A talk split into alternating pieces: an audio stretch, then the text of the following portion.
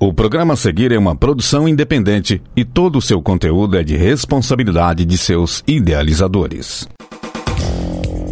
No ar, a voz do técnico administrativo. Fala Sintete UFO. Olá, companheiras e companheiros. Aqui é Raíssa Dantas e nesse Fala Sintete UFO a gente conversa sobre Setembro Amarelo. Sintonize suas lutas. O mês de setembro marca o calendário anual brasileiro como mês de prevenção ao suicídio. Associado a isso, observamos um destaque nas campanhas mercadológicas de conscientização sobre a saúde mental. Mas numa sociedade onde as pressões econômicas frequentemente se sobrepõem ao bem-estar humano, quais são os limites e contradições desse assunto? Para falar sobre isso, convidamos Nicole de Freitas Firkovski, que é psicóloga formada pela UFPR e que atua na área clínica da política de assistência social no município de Gravataí, no Rio Grande do Sul. Seja bem-vinda, Nicole. A gente está agora em setembro e o tema do suicídio, do Setembro Amarelo, aparecem com muito destaque nas instituições, nas empresas, né? Como algo a ser conversado e a ser dito. E é importante para a gente tirar o tema do suicídio, de questões de adoecimento mental, de um aspecto não dito, não conversado, né? Um tema considerado tabu. Então é importante a gente pensar no suicídio porque é assim uma questão grave, expressa um, um sofrimento muito profundo e que é produzido por diversos aspectos, né? A gente precisa entender a saúde mental, assim como outros aspectos de saúde, determinados socialmente. Né? A gente entende que o, a saúde mental está fundamentalmente relacionada às condições de vida e de trabalho. Então, o suicídio ele é um fenômeno histórico, social e culturalmente determinado. Né? Tanto que a gente vê que em diferentes culturas esse fenômeno é entendido de diferentes formas. Né? Contém sim aspectos individuais, de ordem psíquica e subjetiva, pode conter aspectos biológicos e orgânicos, mas ele é fundamentalmente determinado pela objetividade da nossa vida, né? pela sociedade em que a gente vive. A gente percebe que tem um aumento dos índices de suicídio no Brasil, em vários lugares do mundo. Né? No Brasil, a gente tem um aumento de 43% de 2010 a 2019, então expressa uma questão que é muito importante.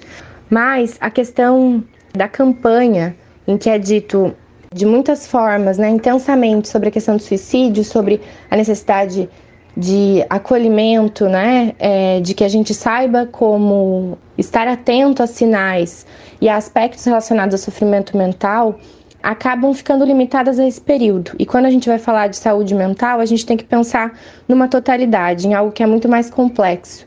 Então, diversas instituições e empresas falam disso com muita intensidade durante esse mês, mas se eximem do que fundamentalmente determina o adoecimento mental, que muitas vezes é o próprio trabalho. Então, se uma empresa, uma instituição faz uma linda campanha do Setembro Amarelo, mas continua, né, reverberando internamente questões de assédio moral, de assédio sexual, se exime em casos de racismo, de machismo, de violência contra a população LGBTQIA+, um setor de trabalho em que não tem condições dignas, que o salário não é suficiente para o sustento de uma família, em que há sobrecarga de trabalho, desvalorização do trabalhador, tudo isso impacta muito diretamente em questões de saúde mental. Além do trabalho em si, a gente tem que pensar na totalidade de vida do indivíduo que está em sofrimento e de toda a população trabalhadora no Brasil. É, a gente vem vivendo um desmonte muito importante de políticas públicas nos últimos anos. Né? O desmonte também da rede de atenção psicossocial, que está voltada à atenção a questões de saúde mental mais graves, uma diminuição do orçamento da assistência social, precarização dos serviços públicos, das universidades federais. Então, é um conjunto de fatores que determina as condições de saúde da população.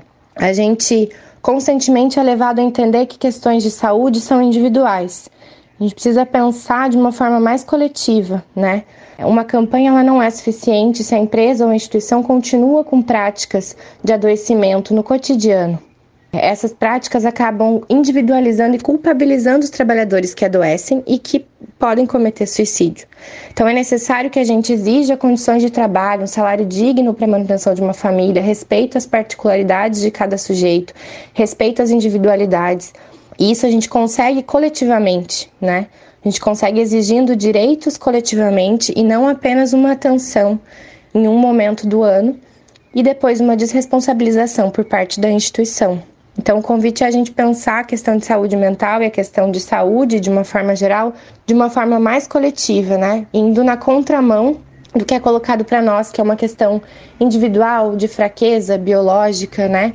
E entender isso num aspecto mais geral, né? Mais coletivo e que exige uma movimentação coletiva para alterar esse cenário. Nicole, muito obrigada pela sua participação.